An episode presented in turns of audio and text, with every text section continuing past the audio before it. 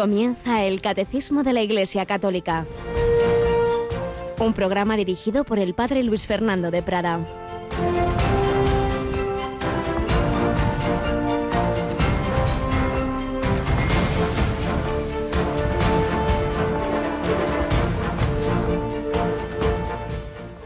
El que siembra la buena semilla es el Hijo del Hombre. El campo es el mundo. La buena semilla son los ciudadanos del reino. La cizaña son los partidarios del maligno. El enemigo que la siembra es el diablo. La cosecha es el final de los tiempos. Y los segadores, los ángeles. Alabado San Jesús, María y José. Muy buenos días, mi querida familia de Radio María. Se nos va acabando este mes de julio, hoy día 28. Este 28, bueno, la Iglesia siempre tiene un montón de santos por todo el mundo, pero en España recordemos a San Pedro Poveda, sacerdote, pedagogo, fundador de la institución teresiana y que tal día como hoy fue martirizado por ser sacerdote. 28 de julio de 1936, un hombre que había desarrollado una inmensa labor social allí en las cuevas de Guadix con los más necesitados, social, educativa, misionera. Bueno, pues sí, estamos en, como nos dice el Evangelio de hoy, la historia es un campo de batalla. Y está Jesucristo, que nos llama a colaborar con Él, con la Virgen María y los santos ángeles, pero está el maligno. Es así, es el maligno que siembra la cizaña y por tanto no nos extrañemos de las persecuciones sangrientas o culturales de distintos tipos, no nos extrañamos de las calumnias, tampoco nos extrañemos de las luchas internas en la iglesia. El demonio, pues también, también entró en el grupo de los apóstoles, entró en el Satanás. Nos dice Juan Evangelista a propósito de Judas. Sí, estamos en lucha, por eso, como nos han enseñado todos los grandes maestros espirituales, San Agustín, que nos habla de las dos ciudades, San Ignacio de Loyola, que nos habla de las dos banderas, pues seamos conscientes de eso, que hay una lucha, pero la lucha no, no pienses aquí estamos nosotros los buenos ahí enfrente los malos, no, no. El frente pasa por nuestro corazón. Tú también y yo somos campo de batalla. Y lamentablemente, pues a veces cedemos al maligno. Recordemos que el mismo San Pedro había profesado la fe, todo estupendo, muy ortodoxo, eres el Mesías, el Hijo de Dios vivo, pero en cuanto a Jesús empieza a hablar de la cruz, no, no, Señor, no te puede pasar eso. Menuda respuesta de Jesús, apártate de mí, Satanás que no piensas como Dios, sino como los hombres. ¿Cuántas veces diciendo y queriendo de verdad ser discípulos de Cristo, pensamos con la mentalidad mundana, actuamos con métodos mundanos, nos vamos al lado de Satanás. Por eso no hay que andar agobiado, angustiado, pero sí vigilantes. Pedir luz al Señor, pedir gracia, pedir luz para discernir qué es lo que quiere Dios y gracia para cumplirlo y saber eso, que estamos en guerra, que estamos en batalla externa e interna, pero con el Señor, con su gracia, con la Virgen, con la ayuda de todos los santos, esa guerra está ganada. Perderemos batallas, la guerra está ganada. San Pedro Poveda fue uno de los cinco santos españoles que San Juan Pablo II, San Juan Pablo II canonizó aquel inolvidable domingo de mayo de 2003. Estábamos ahí en, en la Plaza de Colón Buenos días, Mónica Martínez. ¿Estaba usted también por allí? Muy buenos días, padre. Pues yo creo recordar que sí, aunque desde mi cabeza ya sabe que tiene una memoria bastante mala. Desde luego sí estabas el día antes en, Cuatro Vientos, ah, Sí, sí, calle, calle, sí, sí. Eso es el te recuerdo. Ay, ay, ay, ay, ay. Sí, sí, sí. Además fue una experiencia increíble. Aunque a veces me baile la memoria, pero no la olvidaré. Así es, pues cuántos santos en esa mañana del domingo, pues Pedro Poveda, Madre Maravillas de Jesús Carmelitas la Madre Genoveva, fundadora de las Angélicas, también dedicadas pues a las personas más necesitadas, en su caso a las, a las ancianas, Sor Ángela de la Cruz, que vamos a decir, madre mía, qué madre mía, la fundadora de las Manitas de la Cruz, eh, entregada a los enfermos, a los, a los enfermos más pobres, a, a quien más lo necesite. Realmente una maravilla de, de, santidad de la Iglesia que Juan Pablo II pues, nos, nos hizo ver esos cinco santos en aquella mañana. Y luego el padre Rubio, San José María Rubio, sacerdote jesuita, humilde, sencillo, también muy entregado a los más necesitados en las barriadas de Madrid. Organizó pues con sus devotos y devotas pues esa, esa atención, esas visitas a quien más lo necesitaba, humilde predicador del corazón de Jesús santidad, santos a los que nos encomendamos, santos que estamos también a los que estamos haciendo nuestra oración. Tenemos un inmenso santo español que celebramos el último día de este mes, San Ignacio de Loyola. Pero como la santidad es universal, pues estamos en los últimos días de la novena de San Ignacio y en los primeros de la, de la novena de un santo francés. Cuéntanos, Mónica, ¿a qué me refiero? El santo cura de Ars, eh, desde luego que otro santazo que en su humildad pues transformó muchas almas para el Señor y nada, que se celebra el 4 de agosto, así que después de completas es cuando hacemos ese ejercicio de la novena al cura de Ars.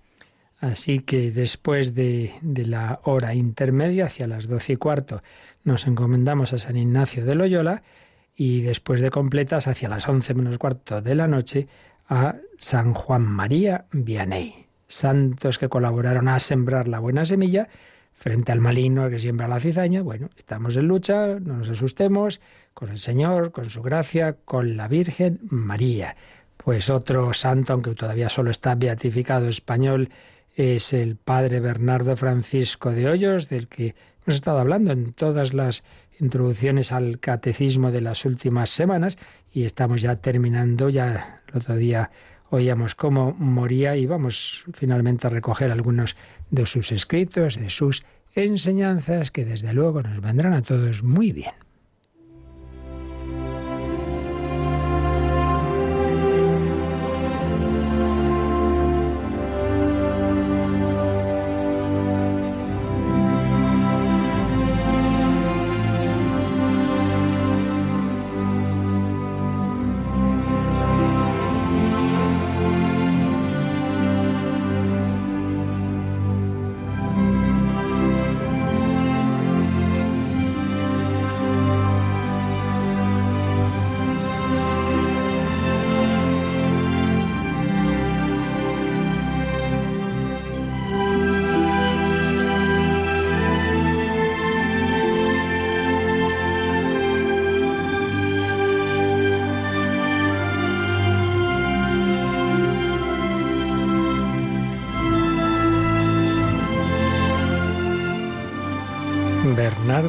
Francisco de Hoyos. El último día recordábamos como el 29 de noviembre de 1735, con solo 24 años, 3 meses y 9 días, eh, moría este joven jesuita diciendo en los últimos minutos de su vida, oh, qué bueno es habitar en el corazón de Jesús, sí, había vivido, había habitado en ese corazón de Jesús, movido por ese amor de Cristo y con especialísima devoción a la Eucaristía. Por eso hoy vamos a recordar algo de su vida eucarística, como ejemplo para todos nosotros. Decimos eh, que hablamos del pan del cielo como que encierra en sí todo deleite. Para Bernardo tuvo un sabor muy especial toda su vida y un sabor también, podemos decir, distinto en cada paso de esa vida. Ese niño que daba sus ahorrillos a los pobres en las vísperas de comulgar fue descubriendo y profundizando en tan alto misterio. Cuando descubra el corazón de Cristo será para él un descorrerse los velos eucarísticos y palpar el corazón palpitante de Jesús. El alma de Bernardo era toda de Jesús, como la de su patrono San Bernardo. Su amor a Él no tenía medida. Veamos algunas de las cosas que escribía sobre la Eucaristía.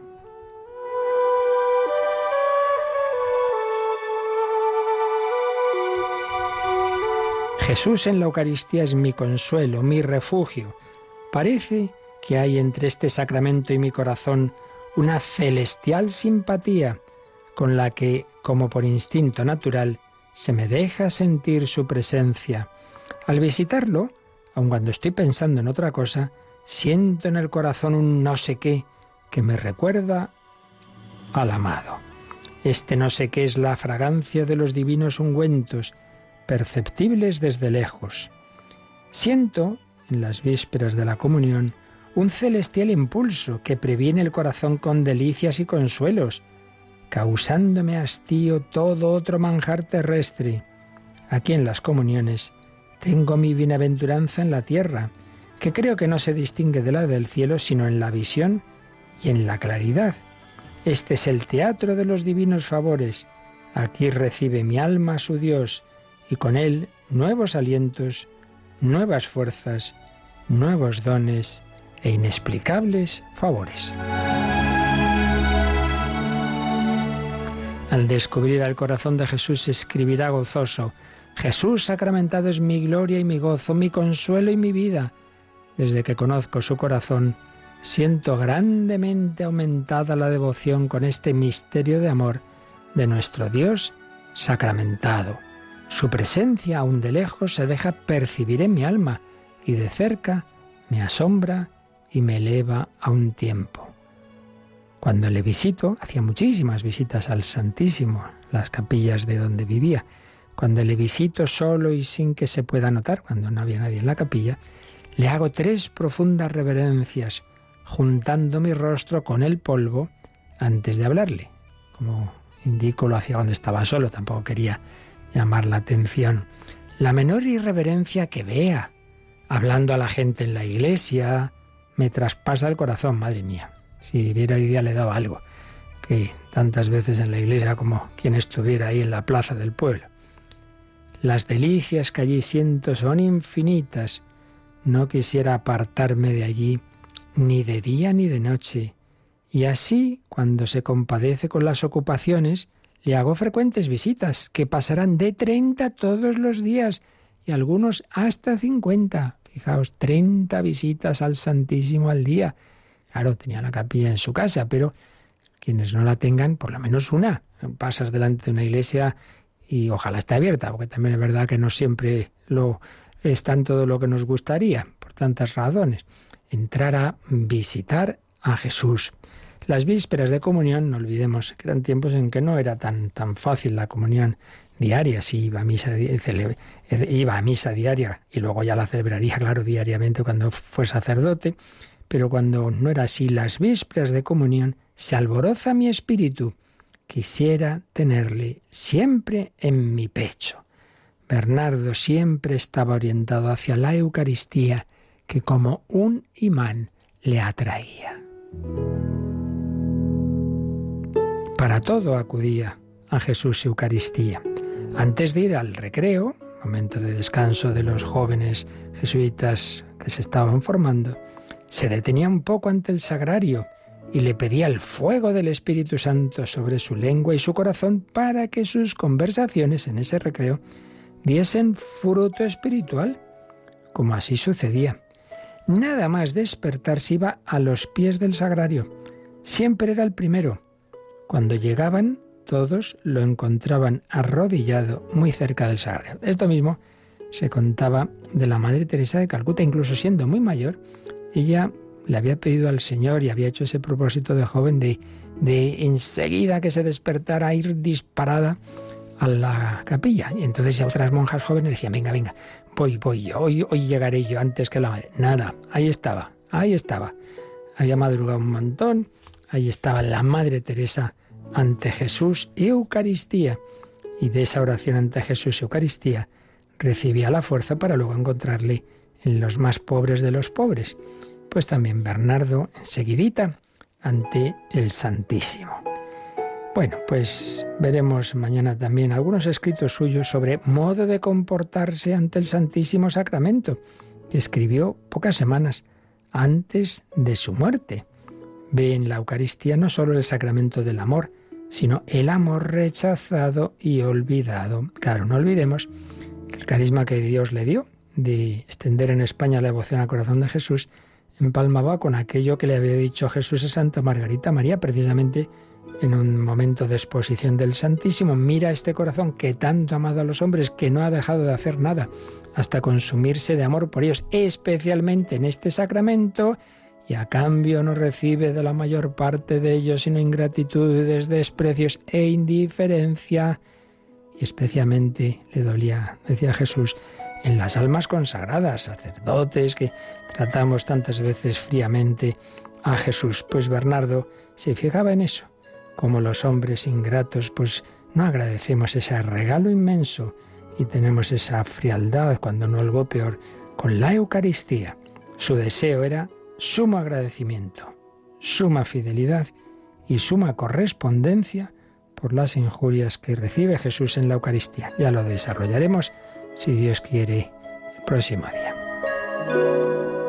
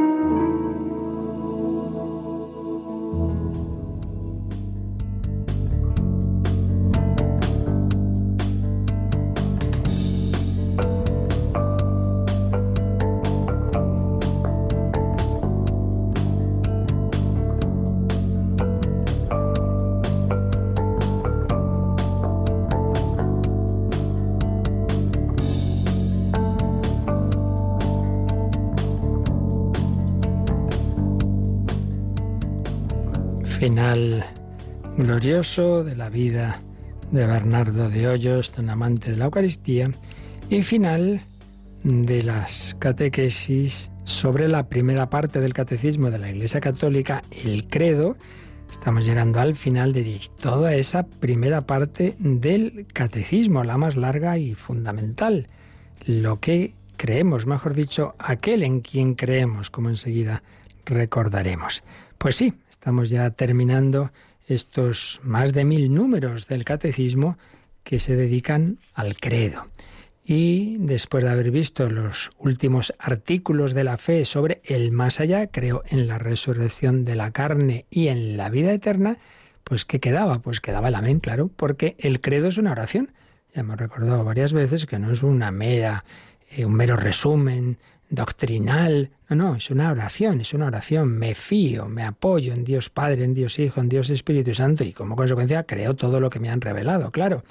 Y entonces esa oración termina con el amén, amén. Y por eso también el catecismo, después de los números de resumen que vimos de ese artículo 12 sobre la vida eterna, pues culmina toda esta primera parte con el amén. Vimos el 1061 que recuerda esto, que el credo, como el último libro de la Sagrada Escritura, el Apocalipsis, tiene hacia el final, en el penúltimo versículo, tiene esa palabra hebrea, en hebreo lo decimos amén, pero luego ya se ha traducido al latín, eh, al, griego y luego finalmente en el español lo hacemos el acento, amén. Sí, el credo, como el último libro de la Escritura, termina con esa palabra hebrea, amén que se encuentra también en, bastantes, al final de bastantes oraciones del Nuevo Testamento, especialmente en San Pablo. Y también nuestras oraciones en la Iglesia terminan con ese amén. Veíamos en el 1062 que esa palabra hebrea, amén, pertenece a la misma raíz que la palabra creer. Enseguida también lo vamos a oír explicado por, por Joseph Ratzinger en su obra de juventud, Introducción al Cristianismo. Esta raíz expresa la solidez, la fiabilidad, la fidelidad y por tanto el amén que decimos nosotros, eh, por un lado expresa la fidelidad de Dios hacia nosotros, yo, yo me fío, Dios es fiel, como nuestra confianza en Él, porque Él es fiel, yo puedo apoyarme en Él, por eso yo confío en Él. Y habíamos leído ya el 1063, pero lo vamos a retomar ahí, Mónica, vamos a releer este número, 1063. En el profeta Isaías se encuentra la expresión Dios de verdad, literalmente Dios del Amén, es decir, el Dios fiel a sus promesas. Quien desee ser bendecido en la tierra, deseará serlo en el Dios del Amén.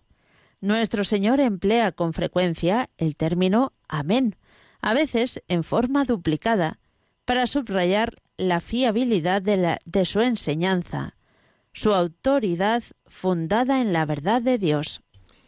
Esto es lo que nos dice este número 1063. Como veis, tiene dos partes. La primera habla del Antiguo Testamento. En el profeta Isaías se encuentra esa expresión Dios de verdad, pero literalmente es Dios del amén, es decir, el Dios fiel a sus promesas, puesto que hemos dicho que esa palabra hebrea tiene la raíz de la fidelidad. Por tanto, cuando Isaías dice el Dios de verdad está diciendo el Dios que es fiel, el Dios que es fiel a sí mismo, el Dios que es fiel a sus promesas, a sus promesas. Sí, podemos fiarnos de lo que Dios nos ha prometido. Nos ha prometido tanto, bueno, pues el Dios de la promesa. A lo largo del Antiguo Testamento es ese Dios que promete a Abraham, por ejemplo, esa descendencia, ¿verdad? Pero si, si soy anciano, si mi mujer es estéril, tú fíate. Dios cumple sus promesas. Ese Dios que promete a Israel que saldrá de Egipto, pero no puede ser con el faraón que Dios cumple sus promesas. Ese Dios que promete la tierra prometida, valga la redundancia. Pues claro que sí, hombre. Y ese Jesús que, les dice a los apóstoles que morirá, pero que resucitará, pues no se enteraron. Y ese Jesús que nos promete la vida eterna, si vivimos, si sufrimos, si morimos unidos a Él, la vida eterna. Nos cuesta, nos cuesta creer. ¿Será porque aquí no somos muy fieles, porque no cumplimos las promesas unos con otros? Pues no sé por qué, pero nos cuesta. Por tanto, primera parte del 1063, recordar que Dios es fiel a sus promesas. Segunda parte, nuestro Señor Jesucristo, dice el Catecismo, emplea con frecuencia el término amén o amén, pero en ese sentido que recordábamos el otro día cuando Jesús explica algo y quiere insistir en la importancia de ello y en que nos fiemos de él, dice, en verdad os digo, y a veces de forma duplicada, en verdad, en verdad os digo, especialmente en San Juan, en verdad, en verdad os digo, fiaos de mí, hombre, fiaos de mí. Jesús insiste en la fiabilidad de su enseñanza, en verdad, en verdad, fiaos de mí, que lo que digo es verdad. Entonces, ¿por qué tenemos que fiarnos? Dice el catecismo, nuestro Señor emplea este término para subrayar la fiabilidad de su enseñanza, su autoridad fundada en la verdad de Dios. ¿Por qué yo puedo aceptar algo? Bueno, puedo aceptarlo porque yo mismo lo compruebo, con mi razón, con mis experimentos, bueno, bien, pero eso llega hasta, hasta donde llega. No, no estamos hablando de eso. Yo no voy a meter en el laboratorio las palabras de Jesús a ver si son verdad. Él ya me ha dado motivos más que suficientes para fiarme tanto de su infinita sabiduría como de su infinito amor. Dios no puede engañarse ni engañarnos. Por tanto, si yo le creo es por, por su autoridad, no porque yo lo entienda. Y por eso, lo cual no quita que debemos intentar acceder, pensar, reflexionar, porque para eso Dios nos ha dado inteligencia y por eso es la teología, sí, sí, pero, pero yo no lo acepto porque lo entiendo y si no lo entiendo no lo acepto, porque entonces tu regla, de, tu criterio de verdad entonces ya no sería Cristo, serías tú, ya no serías cristiano, serías yo, yo, yo, yoísta, me fío de mí, entonces esto de Jesús me gusta, lo cojo, esto no, hombre, entonces, como cualquier otro pensador por ahí, ¿no? Tú haces tu selección y tú eliges. Si religión de supermercado, ¿no es eso? Si me fío de Cristo como hijo de Dios, no puedo decir esto sí y esto no. Pero hombre, ¿cómo vas a decir a Dios unas cosas se las cojo y otras no? Dios habrá todo bien, ¿no? Por eso nos pone aquí en el margen que repasemos el número que vimos al principio de, de las catequesis del credo, que es el 156. 156, nos vamos para allí, para el principio del catecismo, y es pues cuando estaba hablando en la primera sección de esta primera parte del catecismo, pues qué es esto de creer. Cuando estaba hablando de la fe y los motivos para creer, pues vamos a releer, Mónica, este número 156. El motivo de creer no radica en el hecho de que las verdades reveladas aparezcan como verdaderas e inteligibles a la luz de nuestra razón natural. Creemos a causa de la autoridad de Dios mismo, que revela y que no puede engañarse ni engañarnos. Sin embargo, para que el homenaje de nuestra fe fuese conforme a la razón, Dios ha querido que los auxilios interiores del Espíritu Santo vayan acompañados de las pruebas exteriores de su revelación. Los milagros de Cristo y de los santos, las profecías, la propagación y la santidad de la Iglesia, su fecundidad y su estabilidad son signos certísimos de la revelación divina, adaptados a la inteligencia de todos, motivos de credibilidad que muestran que el asentimiento de la fe no es en modo alguno un movimiento ciego del espíritu. Pues un número muy interesante que en su momento estas ideas las desarrollamos con mucha calma. Obviamente no vamos a volverlo a hacer ahora.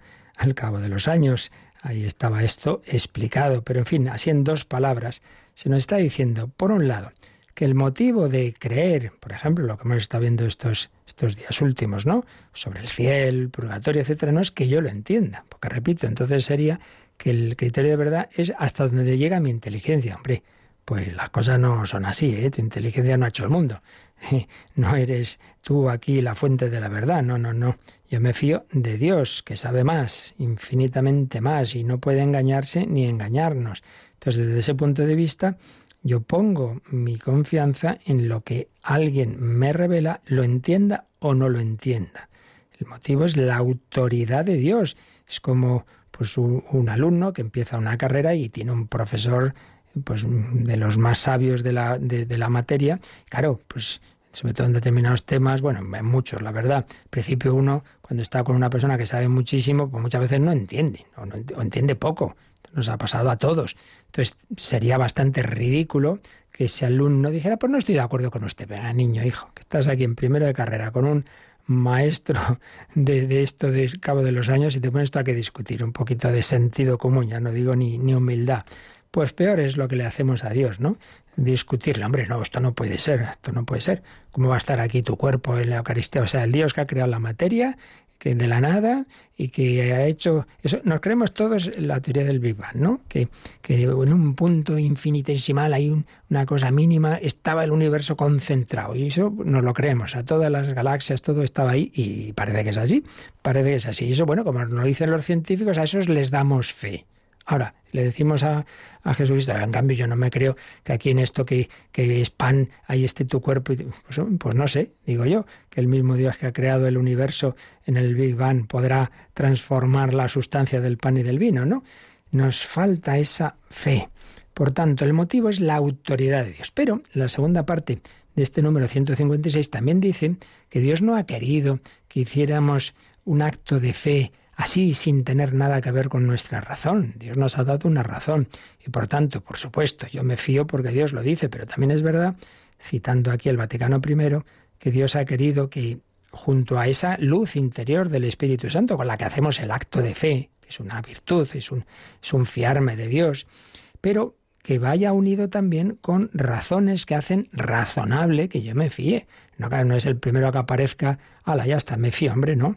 Entonces nos recuerda pues que está nombre los milagros de nuestro Señor Jesucristo, los milagros de los santos. Tú y yo no hemos estado a ver los milagros de Cristo, pero desde luego sí puedes ver en los en, tantos expedientes en, Lourdes, por ejemplo, vamos, milagros super ultra eh, certificados y en los procesos de canonización, etcétera, milagros de Cristo, milagros de los santos, profecías cumplidas, el hecho de que la Iglesia tantas veces perseguida y ahí sigue adelante, con tantas crisis internas, ahí sigue adelante, diversos motivos de credibilidad que muestran que ese sentimiento de la fe, que yo me fío de Dios, pero que no es un movimiento ciego del espíritu.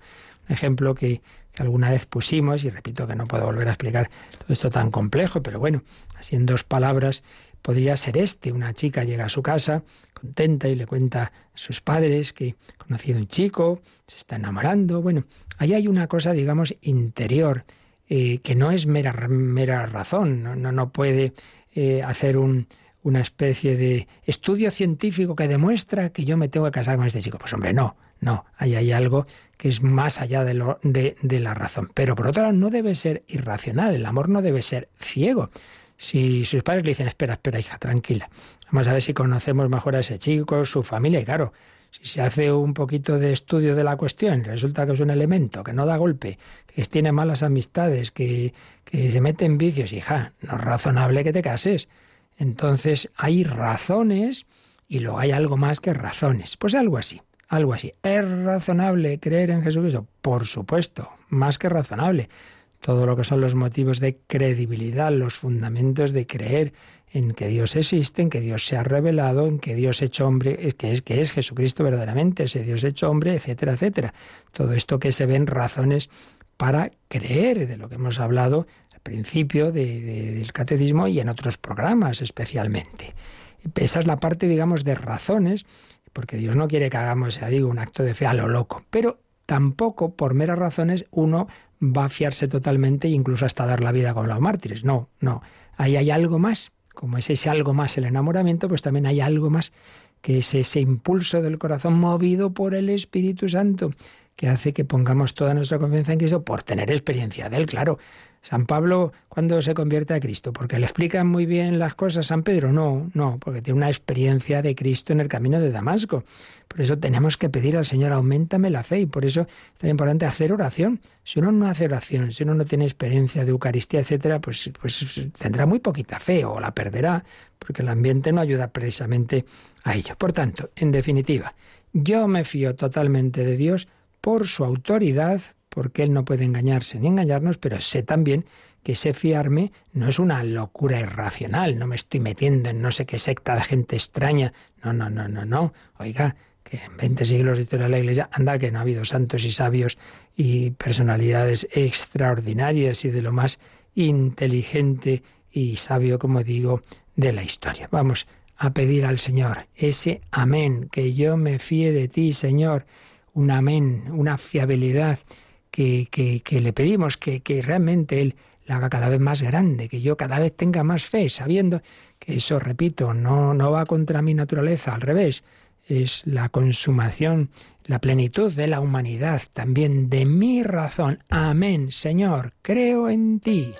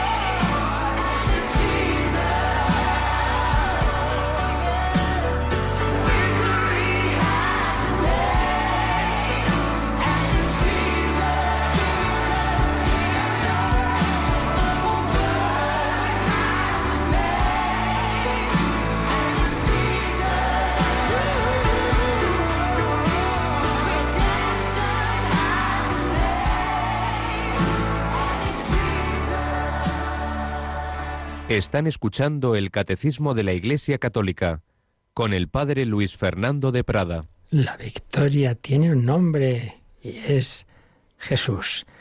Diríamos que muchos sabios, muy sabios en la historia de la Iglesia, en donde hemos visto esa unión de razón y fe, sin duda uno de ellos Joseph Ratzinger, Benedicto XVI. Joseph Ratzinger, como joven teólogo, tiene esa famosa obra tan reeditada, Introducción al Cristianismo. Y al principio de la misma hablaba de, esto que estamos diciendo, razón, fe, fiabilidad. Algo de esto yo creo que vimos al principio de hace años, pero hace ya eso años. Vamos a recordar algunas de las indicaciones que nos hacía y que tienen que ver con este, este comentario al amén. Recuerda Joseph Rasinger cómo la primera y la última palabra del credo se entrelazan mutuamente. ¿Cuál es la primera? Creo. ¿Cómo empieza el creo? Así, creo. Creo en Dios Padre, creo en un solo Dios. Creo. ¿Cuál es la última? Amén. La primera y la última palabra, creo y amén, se entrelazan mutuamente, encierran todas las demás expresiones. Entre el creo y el amén, pues está todo lo que hemos ido viendo creo en Dios Padre, creo en la creación, creo en Jesucristo, la redención, creo en el Espíritu Santo, la santificación que nos da a través de la Iglesia, etcétera, etcétera. Se entrelazan, encierran todas las demás expresiones, constituyen el contexto de todo lo que se halla entre ellas. Recuerda lo que nos ha dicho el catecismo, que la palabra amén pertenece a la misma raíz que la palabra fe. Amén dice a su modo lo que significa creer permanecer firme y confiadamente en el fundamento que nos sostiene, no porque yo lo he hecho o lo he examinado ese fundamento, sino precisamente porque no lo he hecho ni lo he examinado. No, no, yo no he hecho a Dios, yo no he hecho este mundo, no lo he no he examinado a Dios. Expresa la entrega de sí mismo a lo que nosotros no podemos ni tenemos que hacer la entrega de sí mismo al fundamento del mundo como inteligencia que me abre la libertad del hacer. Pero a continuación, como también hemos visto en ese número 156, esa entrega, ese fiarme eh, sin, sin juzgar a ese fundamento, no quiere decir que lo que aquí sucede sea un entregarse a lo irracional. No, no. Todo lo contrario, es un acercarse al logos, a la ratio, a la inteligencia, a la verdad, ya que el fundamento sobre el que se sostiene el hombre no puede ni debe ser sino la verdad, claro. O sea, quiere aquí decir, quiere decir Joseph Ratzinger, y luego nos explicó como papa, es que la fe, la religiosidad no es una especie de sentimiento ciego que no tenga nada que ver con la verdad, no. Caritas in veritate, como había dicho ya también San Juan Pablo II, fides et ratio, las dos alas con las que volar, fe y razón. La palabra amén expresa la idea de confiar, fidelidad, firmeza, firme fundamento, permanecer, verdad. Pues bien, la actitud cristiana expresada con esa palabra significa que aquello en lo que el hombre permanece y que puede ser para la inteligencia, solo puede ser la verdad misma, la verdad. Solo la verdad es el fundamento adecuado de la permanencia del hombre. Por eso, claro, si uno, pues volviendo al ejemplo que yo os decía antes, no, me caso con esta persona porque siento que esto es lo que tengo que hacer. Bueno, si tú sientes lo que quieras, pero como sea una insensatez, ya verás tú, ya verás tú dónde va a ir ese sentimiento dentro de nada. Me acuerdo, pues hace muchos años, una parroquia, eh, estaba yo ahí, había dormido en, en, la casa del párroco y, y sonando el timbre del portero automático tempranísimo. ¿Qué pasará? ¿Se morirá alguien? Una chica que haya pasado la noche por ahí, por la calle, pero ¿qué te ha pasado, hija mía? Pues es que es que mi marido, es que es que me maltrata, es que no sé qué. Y ya hablando con ella, digo, no, pero tenía nada, me parece que recordar como 27 años, una cosa así. Digo, y esto no, no se veía antes, sí, se me lo decían todos, pero yo estaba ciega, eso, yo estaba ciega. Pues no puede ser, tenemos que usar también la cabeza, la verdad. La, fe no es un mero sentimiento irracional. Sigue diciendo Joseph Ratzinger, el acto de fe cristiana incluye la convicción de que el fundamento inteligente, el logos, en el que nos mantenemos, es verdad es verdad. La inseparabilidad de la inteligencia, del fundamento y de la verdad, expresada tanto en la palabra hebrea amén como en la griega logos, supone toda una concepción del mundo. No podemos separar ese acto de fe de la inteligencia, de, la verdad. Por eso cuando se estudia teología, pues primero hay un par de años de filosofía, porque la fe no va contra la razón, la supera, pero no va contra ella.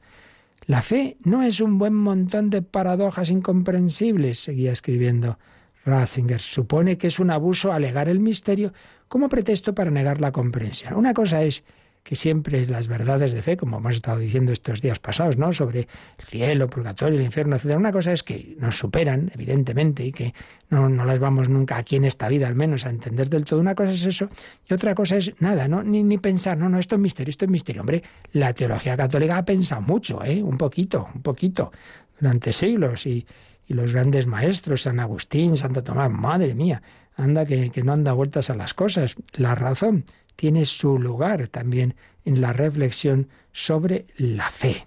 Por tanto, fe y razón y sentimiento, en sentido pues que es algo que supera el mero razonamiento, pero nunca contra la verdad, nunca olvidándonos de la verdad. La comprensión supera cada día más nuestra concepción y llega al conocimiento de nuestro ser comprendidos. ¿Qué quiere esto decir? pues que cuando uno se da cuenta de quién es esa verdad que es Jesucristo, al final, pues te das, vas, ves que es Él el que te comprende a ti. Yo no poseo la verdad, soy poseído por la verdad. En este sentido, podemos hablar del misterio como fundamento que nos precede, que siempre nos supera, que nunca podemos alcanzar ni superar, pero, pero, que tenemos la responsabilidad de irnos acercando a esa reflexión sobre el misterio. Y terminaba esta, este, este apartado sobre lo que significa creer, recordando algo muy importante, el carácter personal de la fe cristiana. La fe cristiana es mucho más que esa opción en favor del fundamento espiritual del mundo. Lo central de nuestra fe es esto. Creo en ti, no creo en algo. No es creo en cosas, creo en la materia, creo en no sé qué fórmulas, creo en no sé qué axiomas filosóficos. No, no. Creo en personas, en Dios Padre, primera persona de la Trinidad, en Dios Hijo, se ha hecho hombre por mí, en Dios Espíritu Santo. Creo en ti, mucho más que creo en algo. Ese encuentro con Jesús y en ese encuentro siente la inteligencia como persona. Es esa persona divina que vive junto al Padre, es Jesús que hace presente al Padre, que me ve a mí, ve al Padre. Lo intangible se hace tangible, lo lejano se hace cercano. El Verbo se ha hecho carne. Él mismo es la presencia de lo eterno en este mundo, en su vida, en la entrega sin reservas de su ser a los hombres. La inteligencia del mundo se hace actualidad, se nos brinda como amor que ama, se nos brinda como amor que ama y que hace la vida digna de vivirse mediante el don incomprensible de un amor que no está amenazado por el ofuscamiento egoísta. La inteligencia del mundo, este mundo está hecho por una inteligencia, el logos del Padre, tiene sentido, tiene, todo tiene su lógica, pero esa inteligencia es el tú. Es un, la inteligencia es amor a la vez, es amor. Ese tú que no es un problema, sino fundamento de todo, que no necesita a su vez otro fundamento. Por tanto, la fe es encontrar un tú que me sostiene un tú que me sostiene. Qué bella manera de expresar lo que es la fe. Yo me fío, he encontrado un tú que me sostiene. esa esposa que se apoya en el tú del esposo, ese, hijo que se apoya en el tú de los padres, pues nosotros nos apoyamos en el tú de Jesús. La imposibilidad de realizar un movimiento humano da la promesa de un amor indestructible, que no solo solicita la eternidad, yo deseo un amor eterno, sino que la otorga. Jesús me lo promete, el que cree en mí tiene vida eterna. La fe cristiana vive de esto, de que no existe la pura inteligencia, sino la inteligencia que me conoce y me ama, que puedo confiarme a ella con la seguridad de un niño que en el tú de su madre ve resueltos todos sus problemas. Por eso, la fe, la confianza y el amor son, a fin de cuentas, una misma cosa, y todos los contenidos alrededor de los que gira la fe no son sino concreciones del cambio radical, del yo creo en ti, del descubrimiento de Dios en la faz de Jesús de Nazaret. ¡Qué maravilla! Yo creo en ti, Jesús, como inteligencia, como logos del mundo y de mi vida. Yo me fío de ti porque eres el amor, el amor que ha subido a la cruz. Pues realmente no podíamos encontrar mejor comentario a este final del credo. Amén, amén me fío de ti, Jesús. Bueno, Mónica, no está mal la catequesis que hemos recuperado aquí de quien, de, ese joven teólogo, ¿verdad? Que luego fue nuestro Papa Benedicto. Es que cada palabra que dices para reflexionarla y para hacer un programa sobre ella, como esta, este final de oración del amén. Sin ninguna duda. Bueno, pues todavía vamos a ver un poquito más el siguiente número, porque quedan dos números de este final del comentario del Catecismo al Amén. Vamos al número 1064. Así pues, el Amén final del credo recoge y confirma su primera palabra, creo. Creer es decir amén a las palabras, a las promesas, a los mandamientos de Dios. Es fiarse totalmente de Él, que es el amén de amor infinito y de perfecta fidelidad. La vida cristiana de cada día será también el amén al creo de la profesión de fe de nuestro bautismo. Y termina este número con una cita de San Agustín. Que tu símbolo sea para ti como un espejo. Mírate en él, para ver si crees todo lo que declaras creer, y regocíjate todos los días en tu fe. Regocíjate todos los días en tu fe. Como sé recordado muchas veces en, estos años, cuando en nuestra oración personal, o más especialmente en la Santa Misa, como bien sabéis, los domingos y solemnidades, pues se recita el credo. Se puede, según la liturgia nos pone, que se puede escoger el que llamamos símbolo de los apóstoles, el más antiguo y más breve, o el símbolo de Nicea-Constantinopla, que está más desarrollado, pero sea el que sea, y luego hay otros que se han ido, síntesis que se han ido haciendo de, de la fe, Hemos aquí usado también varias veces uno muy desarrollado, que es el de Pablo VI, el último que el Magisterio de la Iglesia nos ha ofrecido, el Credo del Pueblo de Dios de 1968. Pero bueno, sea el que sea, eh, hemos recordado que no es una mera, un mero resumen de verdades, sino que debemos rezarlo en ese sentido que estábamos diciendo antes de me fío de personas. Es decir, creo en Dios Padre quiere decir, me fío de ti, Padre, papá, papaito, Abba tú que has creado el mundo, tú que me has creado a mí, tú que me has dado el alma, me fío de ti, me fío de ti, Jesucristo. ¿Cómo no me voy a fiar? Dios eterno, Dios de Dios, luz de luz, Dios verdadero de Dios verdadero. ¿Cómo no me voy a fiar que te has hecho hombre por mí? Que has nacido de María Virgen, que has llevado una vida humana, que has sufrido, que has muerto en la cruz, que has descendido al sepulcro y al Seol y que has resucitado y que has ascendido a la derecha del Padre y desde ahí me estás esperando. ¿Cómo no me voy a fiar de ti, Espíritu Santo, que te has comunicado en Pentecostés y, sigues comunicándote a lo largo de la vida de la Iglesia y te has entrado en mi alma, en el bautismo, en la confirmación, etcétera, etcétera? ¿Cómo no voy a creer que me prometes la vida eterna si yo mismo no la rechazo? Entonces, es una oración, es un acto de ponerme, como decía Joseph Ransinger, apoyarme en el tú, en el tú del Padre, del Hijo y del Espíritu Santo. No es mera enumeración de verdades. No lo digamos, por favor, como la tabla de multiplicar uno por uno es uno. No, no, no, no, no. Creo en ti, Señor, me fío en ti. Intentemos en la misa pues no rezarlo así distraídamente, sino pensar lo que estamos diciendo. Me apoyo en ti, en ti, al que voy a recibir ahora en la comunión. Creo, confío, me apoyo. Sí, tengo esa confianza en ti, Señor. Entonces, eh, nos ha venido a decir este 1064, bueno, lo que ya habíamos leído en esa introducción al cristianismo de Joseph Ratzinger, es ese, ese amén final recoge y confirma la primera palabra, creo, creo, amén. Creer es decir amén, me fío. Amén a esas palabras, a las promesas de Dios, a sus mandamientos. Esto ya nos cuesta más. Creer implica decir, Señor, lo que tú me has dicho para la moral, me fío, ¿no? que no lo mandas porque sí, sino porque tú sabes mucho mejor que yo lo que me conviene y lo que le conviene al hombre en su vida personal, familiar, matrimonial, social, mundial. Y cuando no nos veamos, así nos va, así nos va.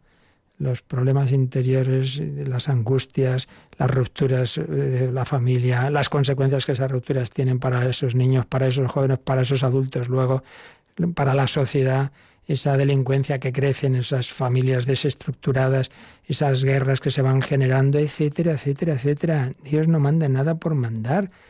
Las cosas no son buenas porque Dios las mande ni malas por las que las prohíba. Al revés, Dios manda lo que en sí mismo es bueno, prohíbe lo que en sí mismo es malo. Es decirnos, oye, que yo te he hecho bien, fíate de mí, vive en la verdad, vive en el amor, vive en el respeto. Si no, pues, pues te va a ir mal. El castigo de Dios. El castigo de Dios es dejar que nuestros actos lleguen, los actos malos tengan sus consecuencias negativas. Claro que sí. Fiémonos de Dios, de sus palabras, de sus promesas. Ni ojo vio, ni oído yo, ni cabe en corazón humano lo que Dios ha preparado para los que lo aman. Fíate, hombre, fíate. No tengas tanto miedo al más allá, que, hombre, si vives con Jesús estará mucho mejor que el más acá. Fiarnos de las palabras, de las promesas, de los mandamientos, fiarse totalmente de aquel que es el amén de amor infinito. Pero hombre, si no te vas a fiar de que ha muerto por ti, no sé de quién, de tu perrito, más que de nuestro Señor Jesucristo. El amén de amor infinito y de perfecta fidelidad. La vida cristiana de cada día será también el amén al creo de la profesión de fe de nuestro bautismo. Por eso decía esto San Agustín, regocíjate en tu fe, esa fe que profesaron si fuiste bautizado de pequeño tus padres y padrinos en tu nombre, pero que tú renuevas cada año en la Pascua. Bueno, seguiremos profundizando en este número. Nos quedamos pues dando gracias al Señor, diciendo una y otra vez, amén. Gracias, Señor, en oración y también si tenéis ahora alguna consulta. Participa en el programa con tus preguntas y dudas Llama al 91005 9419. 91005 9419. Puedes escribir un mail a catecismo o escribirnos un mensaje al teléfono de WhatsApp 668 594 383 668 594 383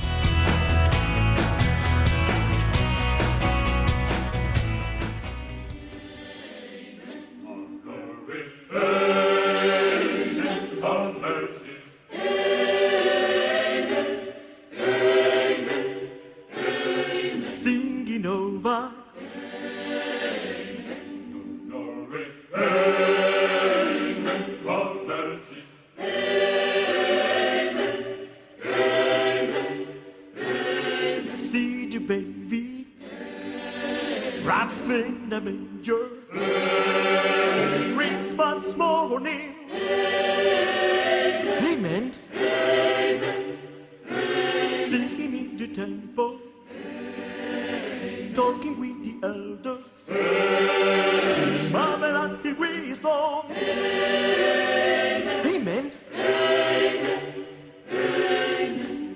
Amen. See him at the Jordan, Amen. where John was baptizing.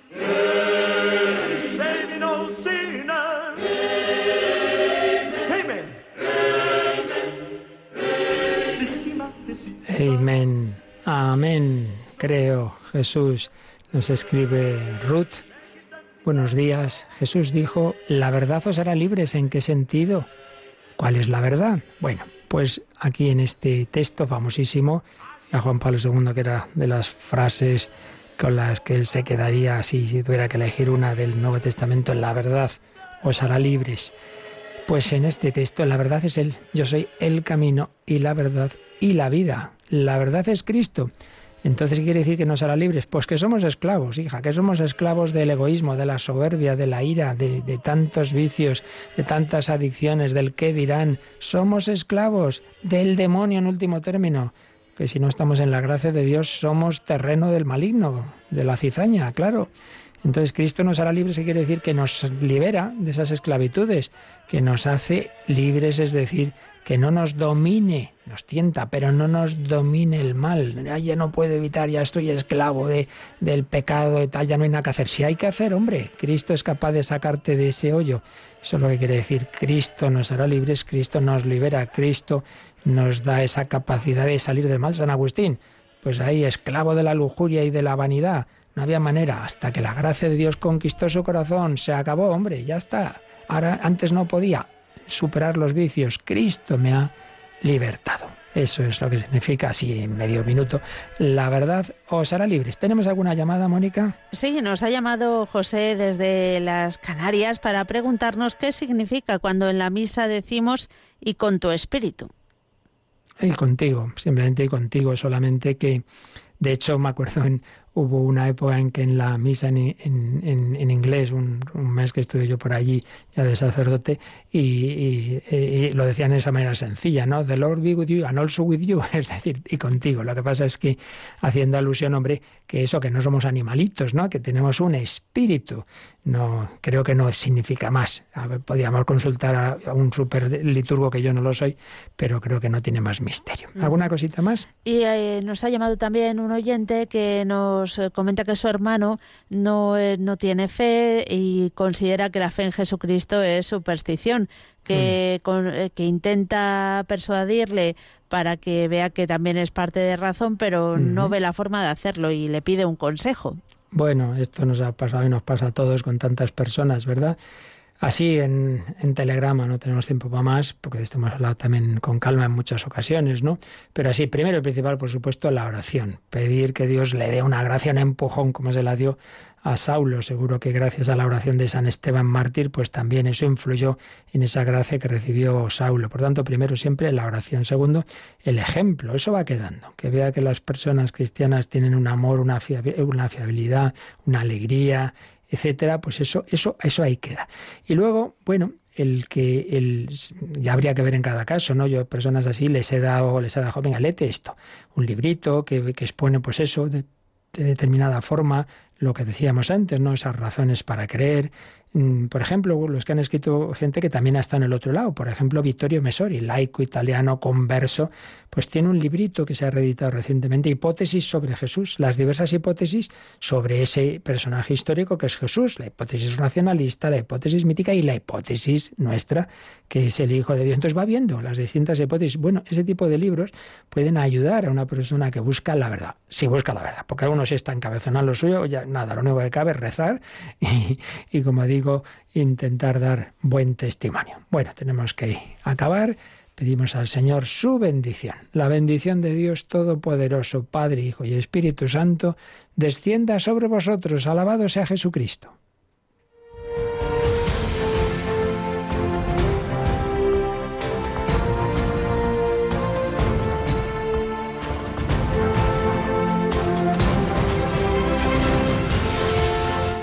Han escuchado en Radio María el Catecismo de la Iglesia Católica. Un programa dirigido por el Padre Luis Fernando de Prada.